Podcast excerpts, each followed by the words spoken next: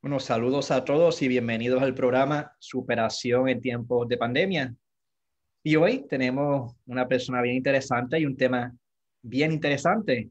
Eh, un compañero de clase en CUDEC, en México, que la verdad que ha estudiado de cuánta cosa uno se espera. Fue por muchos años hermano marista y pues ha seguido la costumbre de los maristas de seguir educándose y estudiando cosas interesantes.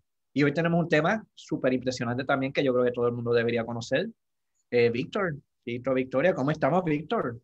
Hola, Javi, qué gusto, eh, qué gusto estar aquí contigo compartiendo esta tarde. Muchas gracias por la invitación y gracias además por la invitación de hablar no de cualquier cosa, sino de un tema que, que yo creo a todos nos interesa, ¿no? Y, y, que quizá también se han generado muchos tabúes a partir de, de este tema, ¿no? ¿O qué piensas tú? Sí, definitivamente. Esto es algo, pues, que suena contraintuitivo, pero si uno logra mirarlo un poco más profundo, es de las cosas más importantes de nuestra vida. Y es el tema de conectar con el dolor. Uno dice, ¿y por qué rayo yo voy a querer conectar con el dolor? O sea, nosotros damos lo que sea por no conectar con el dolor. Bebemos alcohol y nos mantenemos ocupados, trabajamos de más, hacemos todo lo posible para, no para, para que no nos duela. ¿Y por qué yo voy a querer hacer eso? Claro. Sí, sí, sí. Eh, cuando experimentamos dolor, inmediatamente vienen mecanismos de defensa o esquemas eh, de compensación o evitativos, ¿no? Sí. Y pues bueno, ¿qué te parece si nos vamos adentrando al tema? Fíjate que el dolor, la reacción al dolor es algo bien instintivo. O sea, tú tocaste algo caliente, ¿cuál es tu reacción? Ni te das cuenta, o sea, y con el dolor es igual, o sea, ni nos damos cuenta. Algo me molesta, pues lo bloqueo, me separo y hago lo que sea por no sentirlo. Claro, claro, porque el dolor es una emoción desagradable, por supuesto. Sí. Y, y, los seres humanos preferimos las emociones agradables que las desagradables. Exacto. No significa que, que sea una emoción eh, que no nos aporte, que no tengamos que vivir, que no tengamos que afrontar, ¿no? Exacto. Sí, y pues si quieres, vamos a adentrarnos un poquito al tema. Claro que sí, adelante. A mí me gustaría comenzar por decir que, bueno, ¿qué es el dolor primero, ¿no? Entenderlo. ¿Y cuál es el dolor del que yo voy a hablar? Lo primero es entender que, eh, bueno, existen distintos tipos de dolor, ¿no? El, que, el que de repente eh, aceptamos más, pues pudiera ser a lo mejor, o, no que aceptemos, sino al que estemos más acostumbrados a ver, puede ser el dolor físico ante una herida, eh, cosas por el estilo, ¿no? Pero yo no me voy a enfocar al dolor físico, vamos a hablar sobre el dolor emocional, ¿no? ¿Qué es el dolor emocional, Javi? El dolor emocional es una experiencia subjetiva, ¿no? porque al final eh, parte de cada persona, en la que justo cada uno tiene una herida psíquica que nadie ve, pero que provoca un gran sufrimiento interno, generando, pues a nivel psicológico, ¿no? Sin que exista ningún motivo lesión física. Es, es decir, no es lo mismo un dolor físico o un dolor emocional. El dolor emocional no lo provoca una lesión física. Y en ocasiones, eh, este dolor puede ser mucho más intenso o, generar más sufrimiento que el propio dolor físico. ¿no? Pues es más difícil manejarlo, porque el físico tú lo sabes, te metieron un puño, tú viste el puño y ves el moretón. El emocional puede estar destruido y ni te das cuenta. Claro, exacto, ¿no? ¿Y cuáles pueden ser esas causas de ese dolor? Eh, pues generalmente se asocian a algún tipo de experiencia que puede ser estresante o aversiva, ¿no? Por un lado, puede ser una causa externa, como la pérdida de un ser querido, como una ruptura, desengaños amorosos, peleas y conflictos serios con seres queridos, una situación a lo mejor difícil económicamente, la pérdida de un hogar, del trabajo, una catástrofe, ¿no? Una situación de guerra. Tú tuviste la experiencia, por ejemplo, en, en Puerto Rico del huracán, nosotros en México en el 2017 el sismo, ¿no? Experiencias que impactan, que duelen, que son externas a nosotros, ¿no? Pero que generan gran impacto en nuestro interior. ¿no? Puede ser también inclusive a veces un cambio de ciudad, el despido de un trabajo, ¿no? Una pandemia. O la pandemia, por ejemplo, actualmente. Pero también pueden ser causas internas, ¿no? Como ciertas vivencias o interpretaciones que provienen de nosotros mismos, ¿no? Errores, errores en la manera en que gestionamos nuestros pensamientos, cómo vamos interpretando la realidad. Puede ser también inclusive por ciertos rasgos propios de personalidad, por alguna psicopatología que estemos experimentando y que a lo mejor ni sé que la tengo, ¿no? Alguna pérdida inclusive de una capacidad. Me operaron, tuve un accidente y una situación externa se convierte en algo interno porque a lo mejor en ese accidente perdí mi mano, ¿no? Y este es un, esto es una, alguna experiencia interna que se está moviendo ahí, ¿no? Eh, que puede ser también la percepción pues de un fuerte deterioro físico, ¿no? Que se genera algo interno. La aparición, por ejemplo, también de una enfermedad grave, ¿no? Es algo interno ahí que se mueve en mí, que puede ser crónica o inclusive hasta terminal, ¿no? O procesamientos erróneos, pues que en nuestra vida generan desesperanza, miedos o inclusive fuertes vacíos existenciales, ¿no? Y el problema, Javi, el problema no está en experimentar el dolor, ya lo mencionabas tú. El problema no está ahí. ¿En dónde está el problema? O sea, ¿dónde, problema el, dónde el problema radica en dónde, Javi? Pues que hemos aprendido, creo, a desarrollar cierta fobia hacia él. Nos da miedo sentir dolor. Por eso, porque a lo mejor es una emoción desagradable, no grata, ¿no? Tememos a relacionarnos con él. Porque además, Javi, eh, manifestarnos a través de una emoción así estoy con tristeza, me duele algo, ¿no? Pareciera que nos vuelve débiles ante los demás, o al menos eso nos han hecho creer en nuestra sociedad, ¿no? No llores, ¿por qué lloras? Los hombres no, lloran. O bueno, eso ya tiene que ver con una cultura súper machista, ¿no? Los hombres no lloran, pero esto, esto no habla de géneros, o sea, también en las mujeres, eh, alguien vive una experiencia y está triste y quiere llorar y llora, inmediatamente nuestro comentario es, ¿por qué lloras? No, no llores y sigue adelante. A ver, a ver, o sea, ese es un completo error, un completo error, ¿no? Es decir, hay que aprender. Y es que terapéuticamente saber vivir el dolor es para todos muy rentable, Javi, porque el dolor forma parte de nuestra vida. Y cuando el dolor nos visita y lo dejamos ser, ¿no? En nuestro interior también a nosotros nos mantiene amorosos porque aprendemos a mirarnos con ternura, con misericordia, con acogida, ¿no? Por ahí alguna vez escuché inclusive a una maestra que, tú también conoces, la maestra Angélica Olvera, quien admiro y respeto tanto y de quien he aprendido. Recuerdo que estábamos en una clase y ella nos decía, el dolor es el costo que se paga por amar tanto a alguien o a algo. Es decir, el dolor es el costo que se paga por amar, ¿no? Y tú me podrás decir, oye, ok, ya, ok, me queda claro, ¿no? Hay que aprender a relacionarnos con el dolor. ¿Y cómo, cómo hacemos eso? ¿Cómo aprendo a convivir con el dolor? Bueno, la fórmula parece muy sencilla, Javi, pero no lo es, pero bueno, lo es y no lo es. La fórmula está en tomar las cosas como son y no como nos gustaría que fueran. Es decir, no hay que nadar en contra de la corriente de la vida, Javi, sino a su favor. Y es más, ni siquiera hay que nadar. Basta abrirse de brazos y dejarse nadar, ¿no?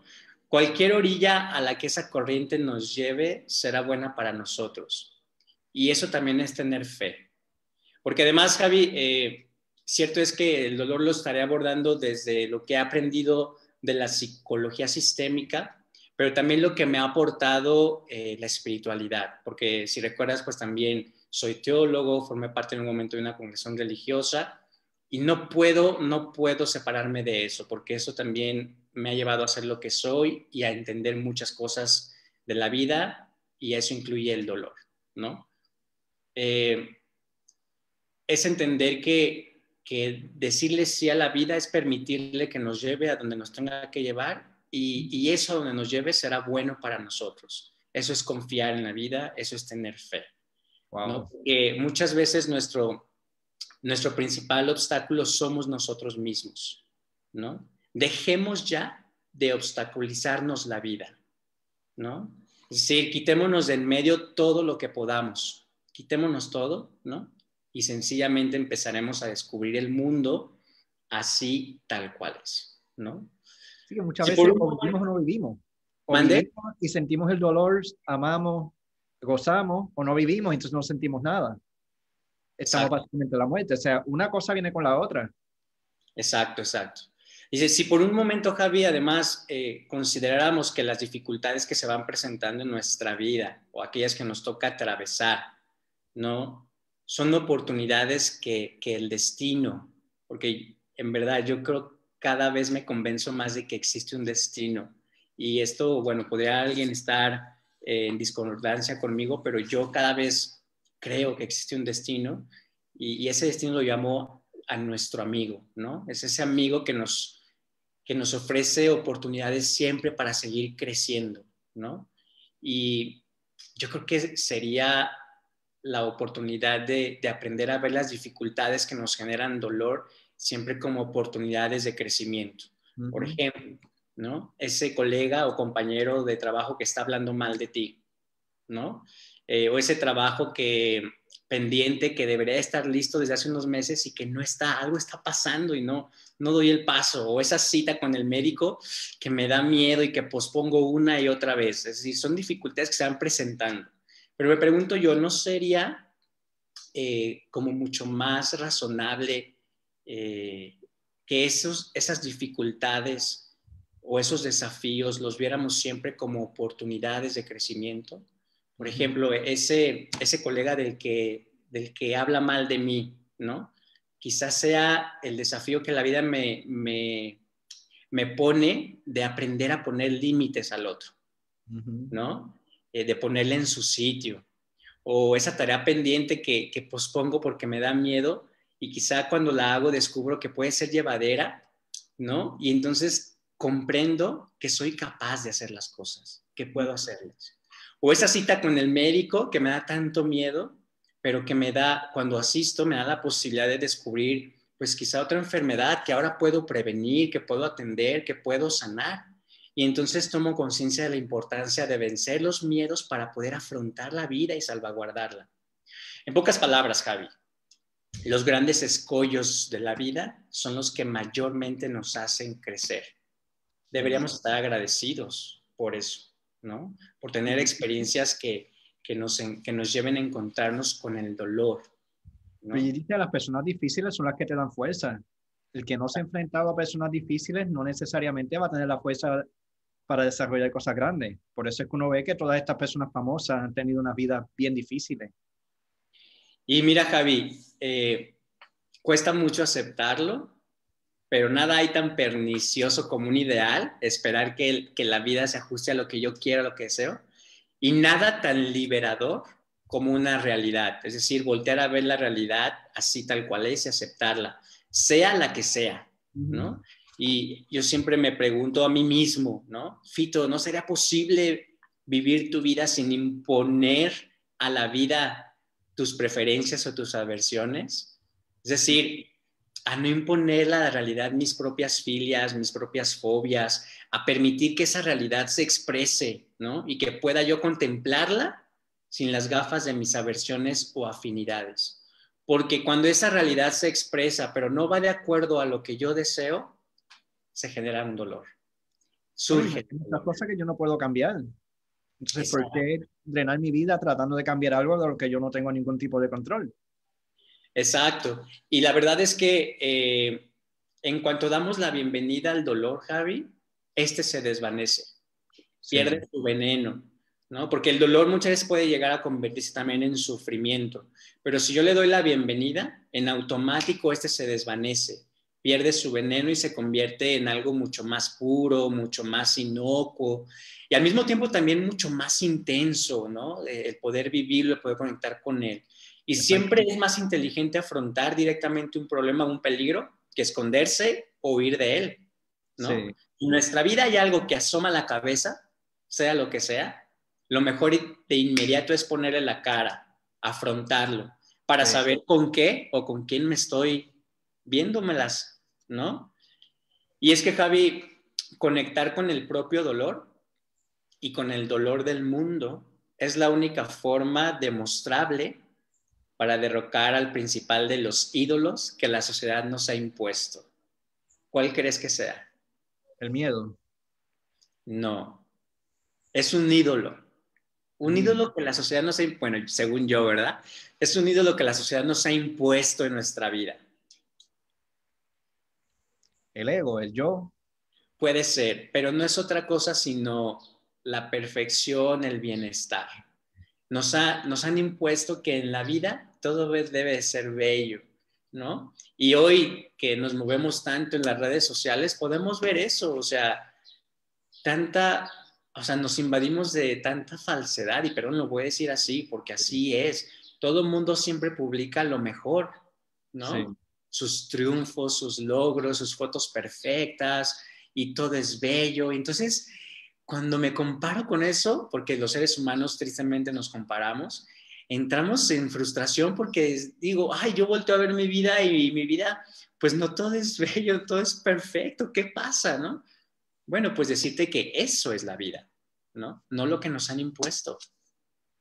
Y entonces, para lograr tal conexión con el dolor, es preciso, Javi, hacer lo contrario a lo que nos han enseñado. No correr, sino parar no esforzarse, sino abandonarse. Y de hecho, Javi, la pandemia yo creo que ha sido esa oportunidad que la vida nos ha dado a todos, de hacer un alto, de detenernos, de tomar conciencia, ¿no? Y bien cabe afirmar, Javi, que yo creo ante lo que ya te he dicho, que el dolor es nuestro principal maestro. Definitivamente. Es, es la lección de la realidad de la que vale la pena aprender, de la que vale la pena o la que es digna de ser escuchada, ¿no? Esta realidad que aprendemos con el dolor, ¿no? Entonces, eh, se trata de un dejarse trabajar por el dolor, Javi, de un lidiar pacíficamente con él.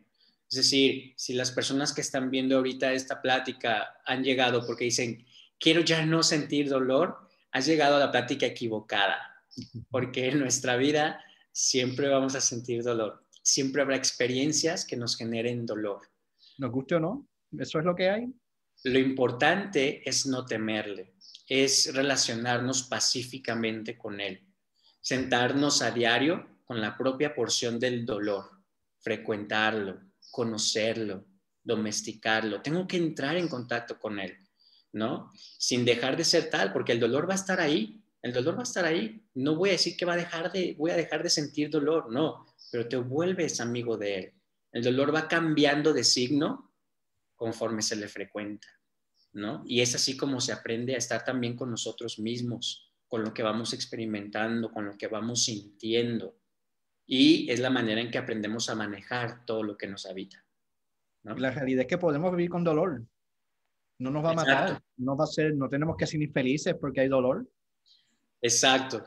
Pero justo eso, a lo mejor esto que acabas de decir le puede hacer mucho eco a alguien y ruido decir, ¿cómo, cómo que, voy, que puedo vivir con dolor? No, pero pues la vida no es eso, decir, oye, pero es que sí, que la vida también es eso, ¿no? Claro. Y resulta, y resulta curioso constatar cómo aquello que debería ser lo más elemental para muchos de nosotros suele ser lo más costoso en nuestra vida, Javi.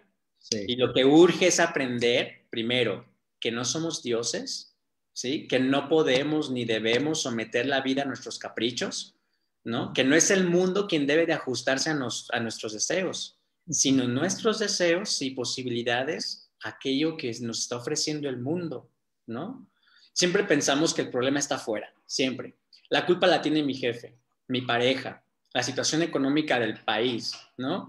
Atribuimos nuestra falta de fe, por ejemplo, a la mediocridad de los representantes religiosos, no, pues yo he dejado de creer porque tal sacerdote esto, ¿no? La culpa en el otro.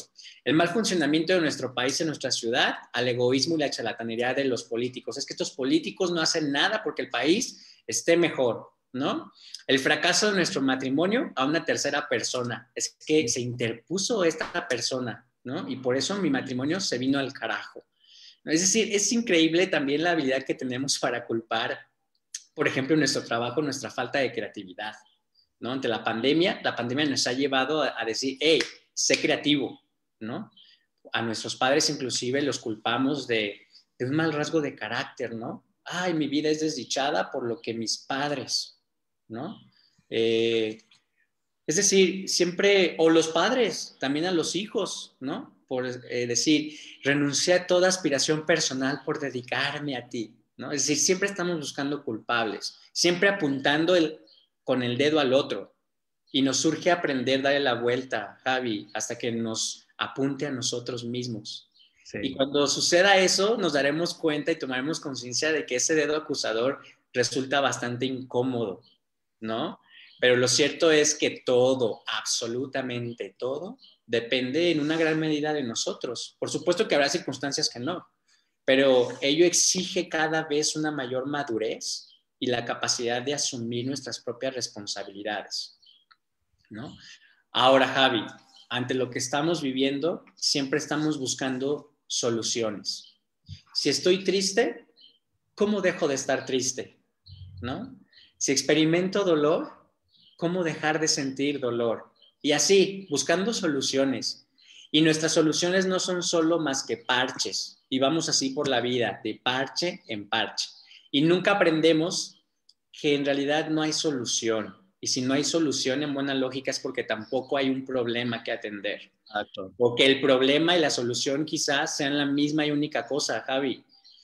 Sí, por eso creo que lo mejor que se puede hacer cuando se tiene un problema que nos genera dolor es simplemente vivirlo, vivirlo, ¿no? Aceptarlo. Quizás no me gusta, pero pues es lo que hay. No lo puedo pelear. Y la dicha, Javi, la dicha no es ausencia de desdicha, sino conciencia de la misma.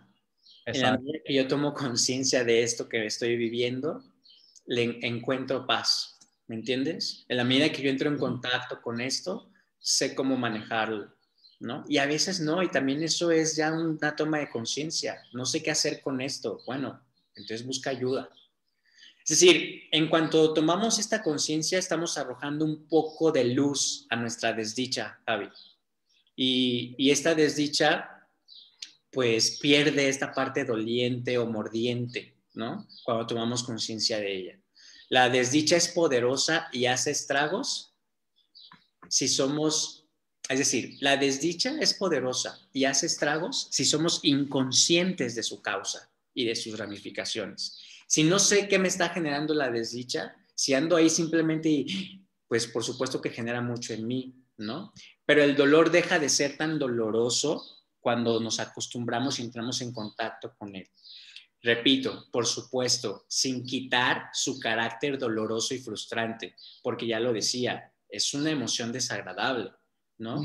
Pero esa molesta película interior que habita en mí también puede considerarse divertida bajo cierto punto de vista. Y tú me podrás decir, y los que nos están viendo, no, no he puesto atención al chat ahorita, pero ahorita voy a poner atención al chat. Bueno, sí, Fito, ¿cómo dices que esta película molesta puede ser inclusive divertida.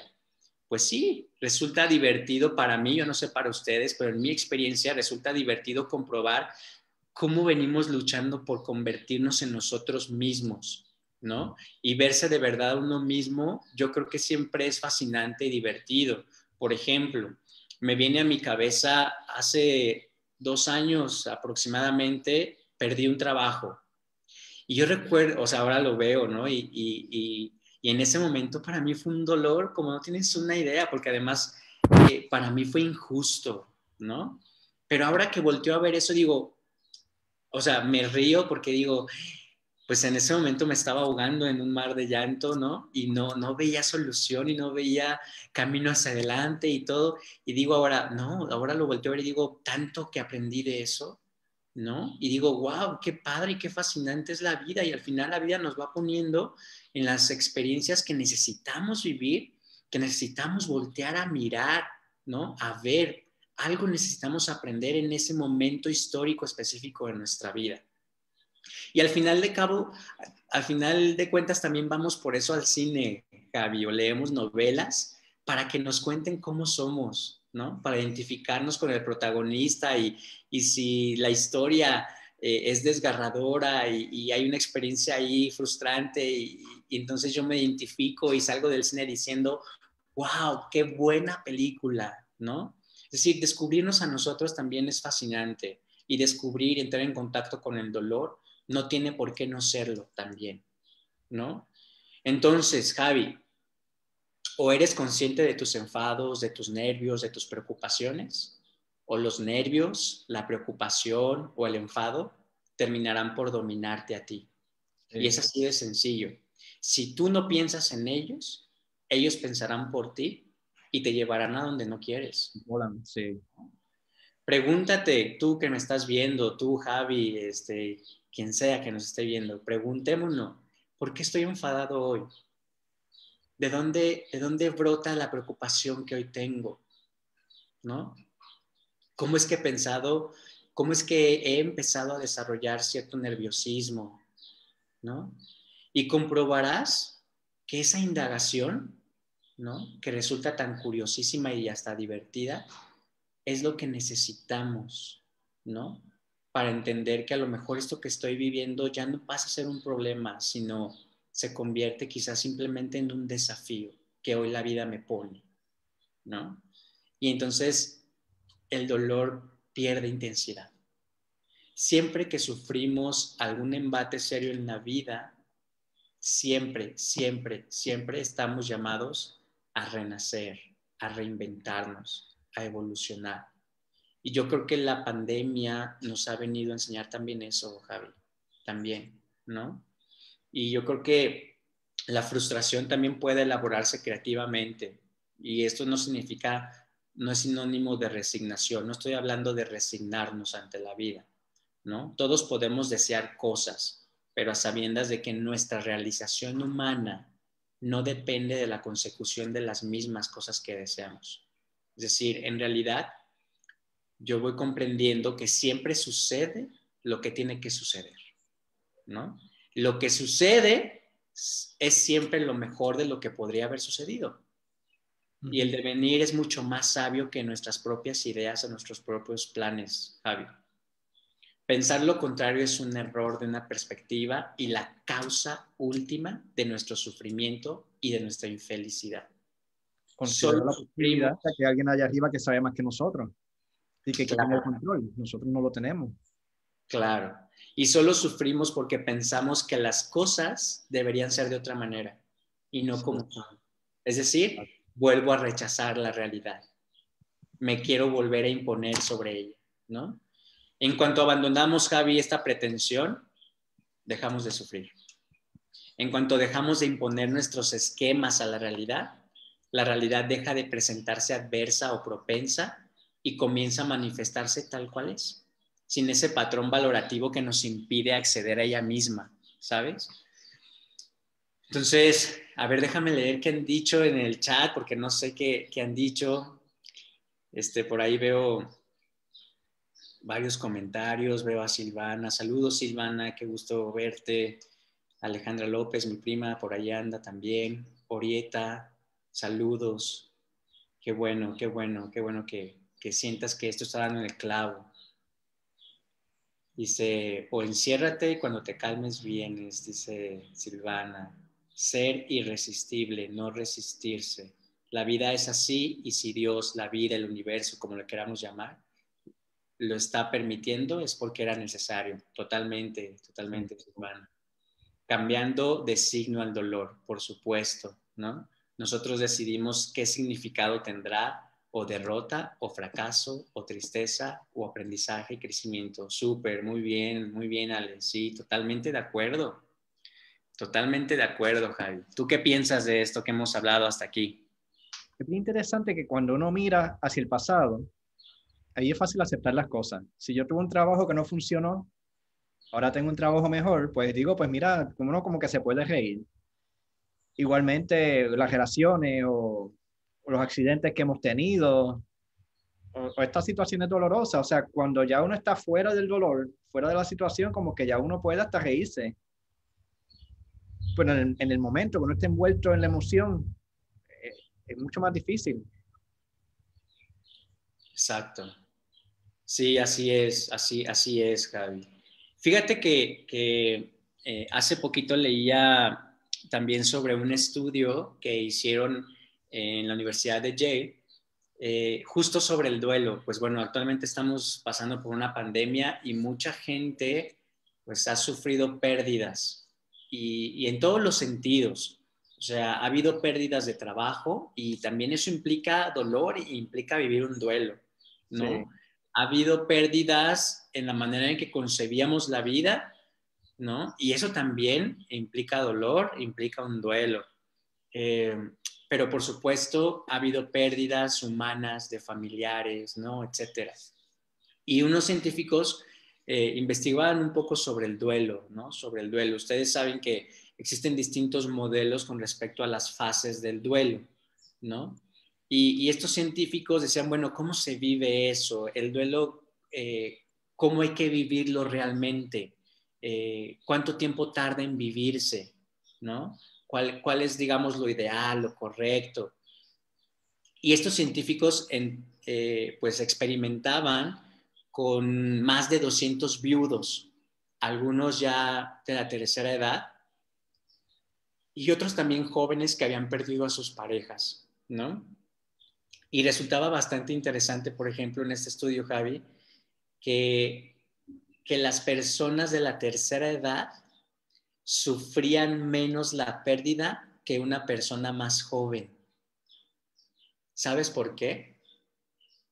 Porque porque su pensamiento de alguna forma se iba preparando ya más a eso, mm. ¿no? Y, una persona más joven, por supuesto que no. Y entonces, para mí es un estudio que refleja con mucha claridad también cómo el significado que le damos al dolor está en nuestro pensamiento, ¿no?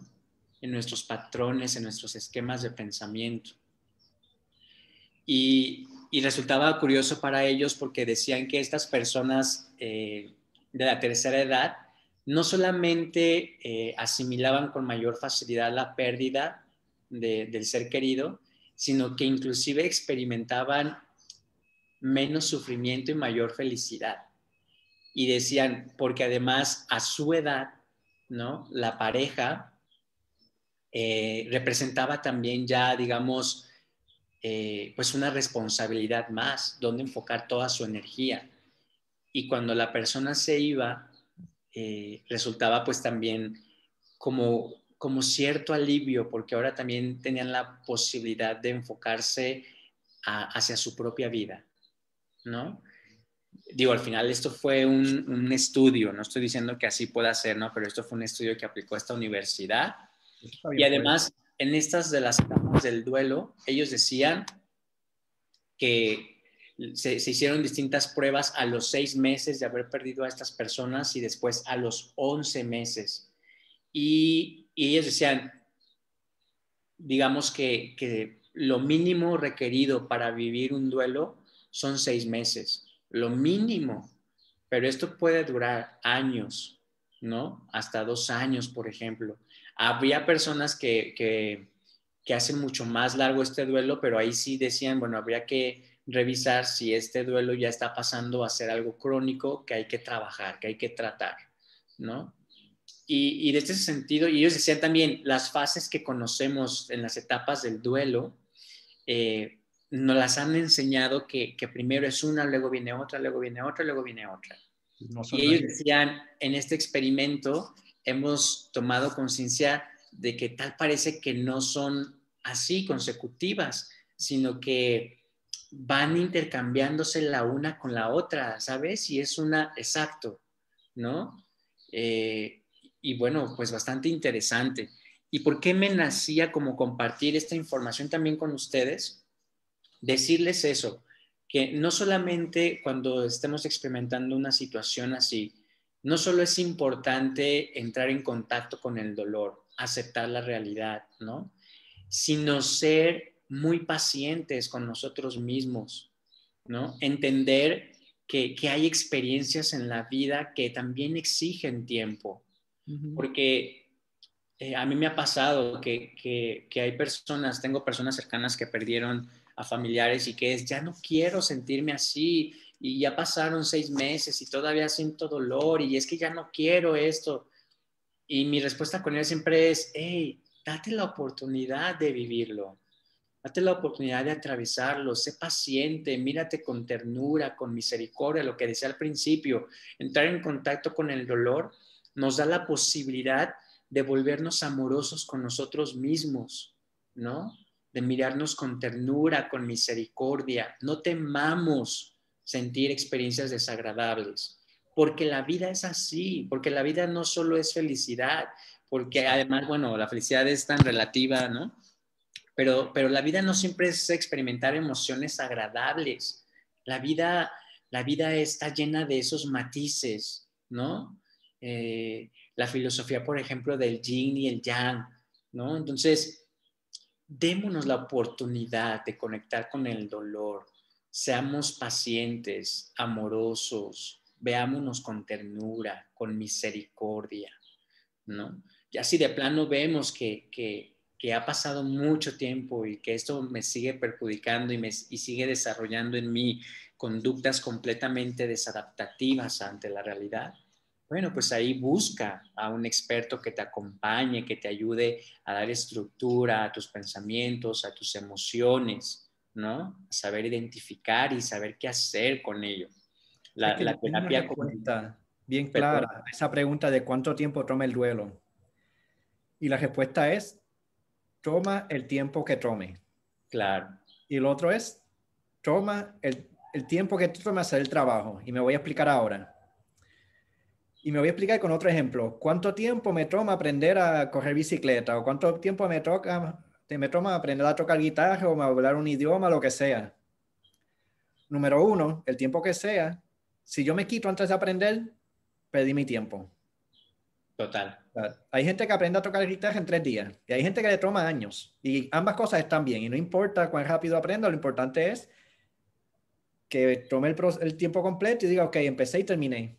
Ya sé tocar guitarra o ya sé el otro idioma, ya sé. Lo de hacer el trabajo, me refiero, si yo me compré la guitarra y la tengo ahí, no voy a aprender.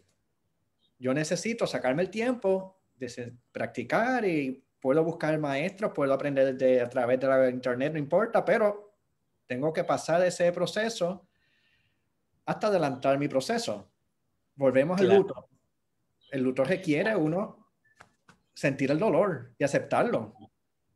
Porque mientras yo sigo pensando, si, mientras yo sigo peleando con la situación, no, no he empezado el luto todavía y entonces no voy a terminar el proceso. Ahora, has dicho algo bien importante que también no quisiera que se confundiera cuando yo hablo sobre, por ejemplo, o cuando hablamos los dos sobre el tiempo que sea necesario. Decir, ¿cuánto dura un duelo? El tiempo que sea necesario para mí. No, no va a durar lo mismo para mí que para ti, Javi, ¿no? Pero, pero este, este, este dejar que dure tampoco significa, pues bueno, ahí estoy sin hacer nada y pues a ver qué pasa, ¿no? No, no, no. Eh, creo que la plática ha sido, y quiero hacer un énfasis en eso, de sí, o sea, que dure lo que tenga que durar, pero entra en contacto con él, relacionate con él. ¿no? Eso me refiero a hacer el trabajo. Exacto. Y otro ingrediente crítico en un proceso de duelo y en un proceso de asumir el dolor es el cuidado personal. No es encerrarme en el cuarto a llorar y a deprimirme y a ver películas deprimentes. Claro. Es nutrirme salir a caminar, hacer ejercicio, comer saludable, reunirme con gente bonita, coger sol, eh, meditar, hacer lo, que sea que a mí me fortalezca hacerlo y así entonces tengo, puedo hacer el duelo, puedo hacer la cosa, pero de pie. Claro. dolor, pero sin que me tumbe.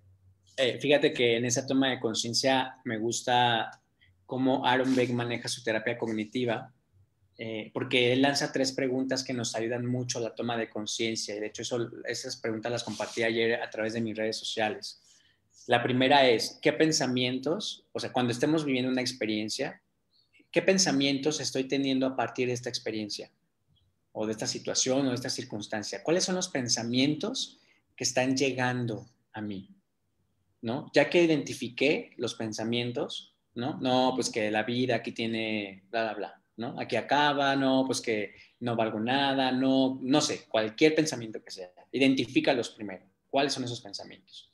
Después, ¿qué, qué emociones me generan esos pensamientos? ¿Cómo me hacen sentir? ¿No? Triste, agobiado, preocupado. Ok, sentirme así, ¿a dónde me lleva? ¿A dónde me lleva? Y la pregunta fundamental, importantísima, sería, ¿qué quiero hacer con eso? Seguir acostado viendo series, Netflix, ahogarme. Así es lo, eso es lo que quieres. ¿Qué, quieres con eso? ¿Qué, ¿Qué, vas a hacer con todo eso? ¿No? Yo creo que son tres preguntas como claves que nos pueden ayudar a, entrar con nosotros mismos y, y a generar una toma de conciencia que me permita reconfigurar también mis pensamientos y las emociones que estos están generando en mí, ¿no? Porque él, Aaron Beck dice eh, que es el fundamento de su terapia. En realidad, no importa las circunstancias por las que una persona esté pasando. La circunstancia no es lo importante. Lo importante es los pensamientos que genera a partir de esta circunstancia y cómo estos pensamientos afectan su estado de ánimo.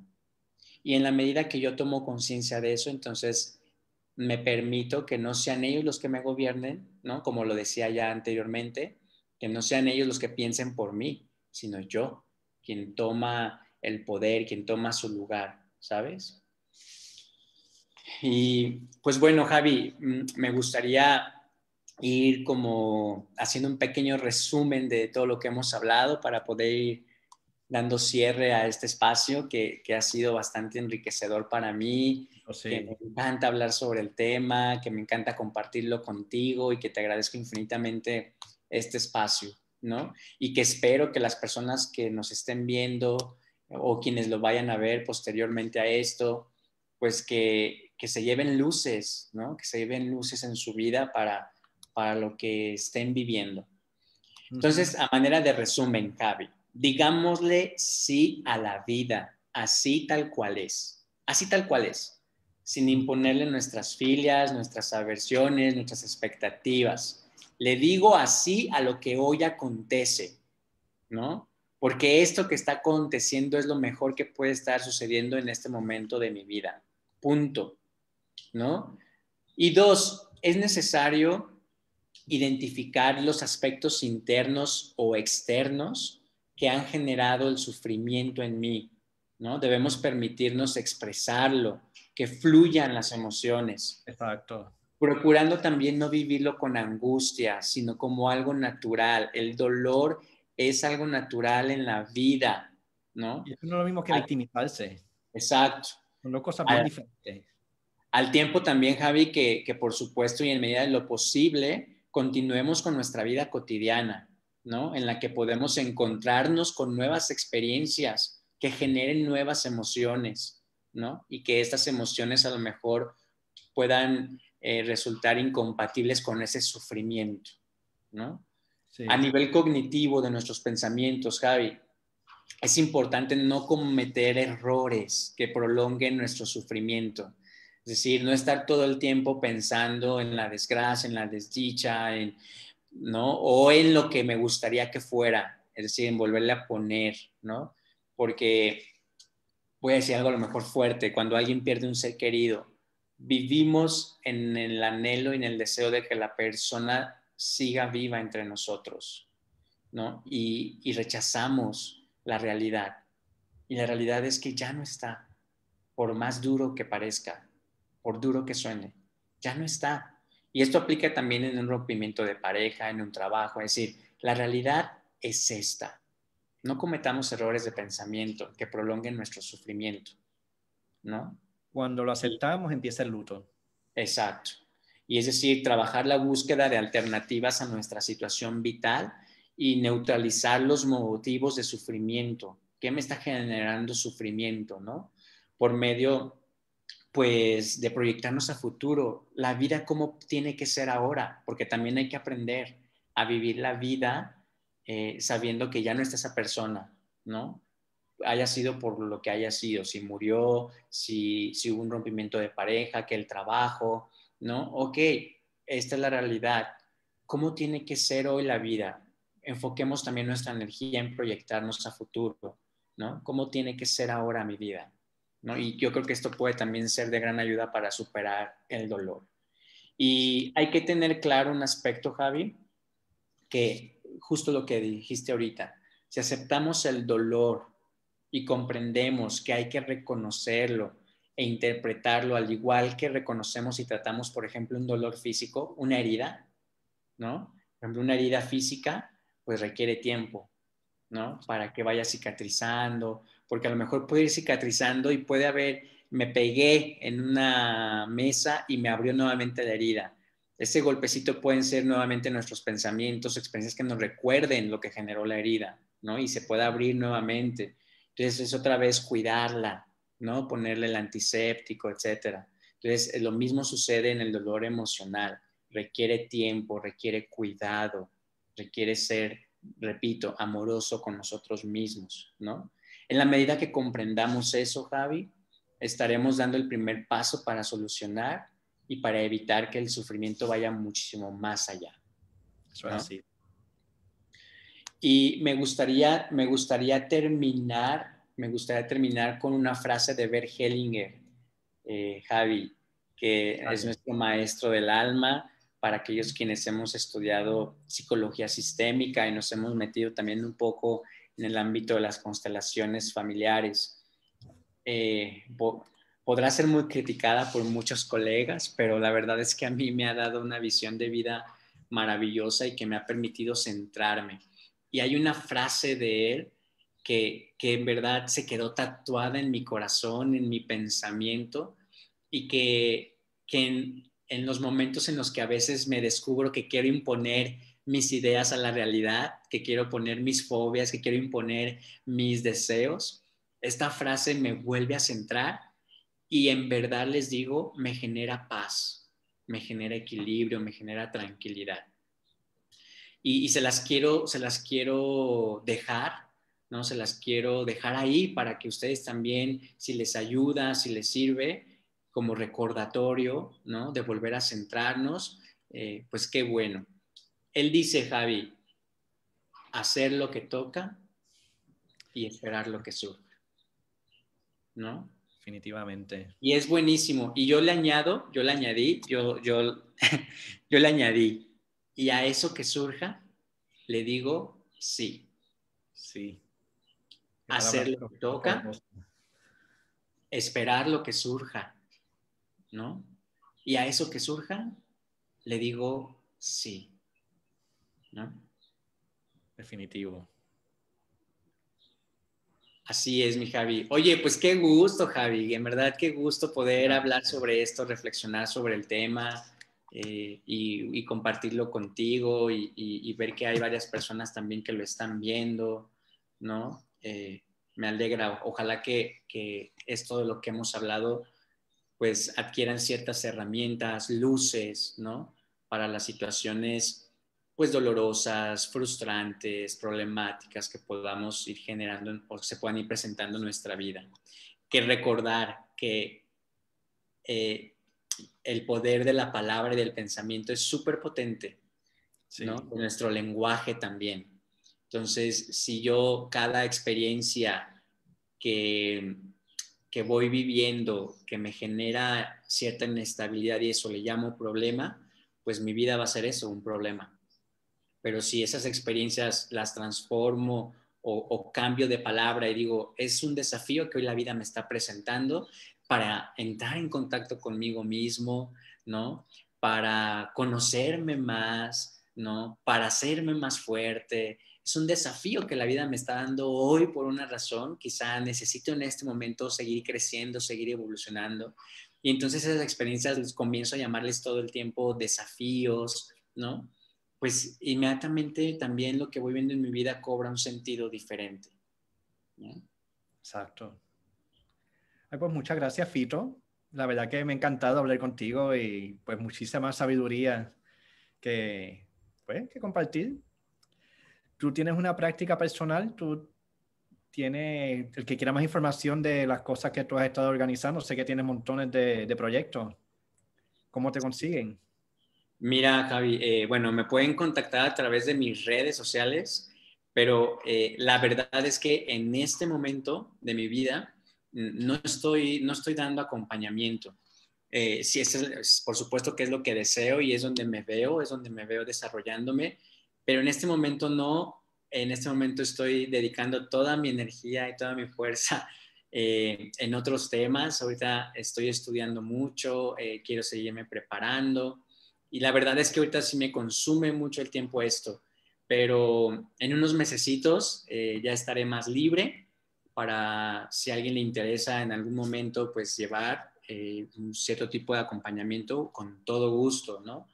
Pero en este momento específico, mis tiempos están un poco saturados y, no me gusta, porque forma parte también del cuidarme, ¿no? De, de voltearme a ver, no me gusta saturarme, porque a veces como terapeutas, eh, tenemos este esquema de autosacrificio y de querer ayudar a todo mundo y, y, nuestros tiempos están así y viene alguien más y te necesito, por favor, acompáñame, ayúdame y nosotros en nuestro esquema de autosacrificio es sí, venga, si quieres a las 11 de la noche nos vemos.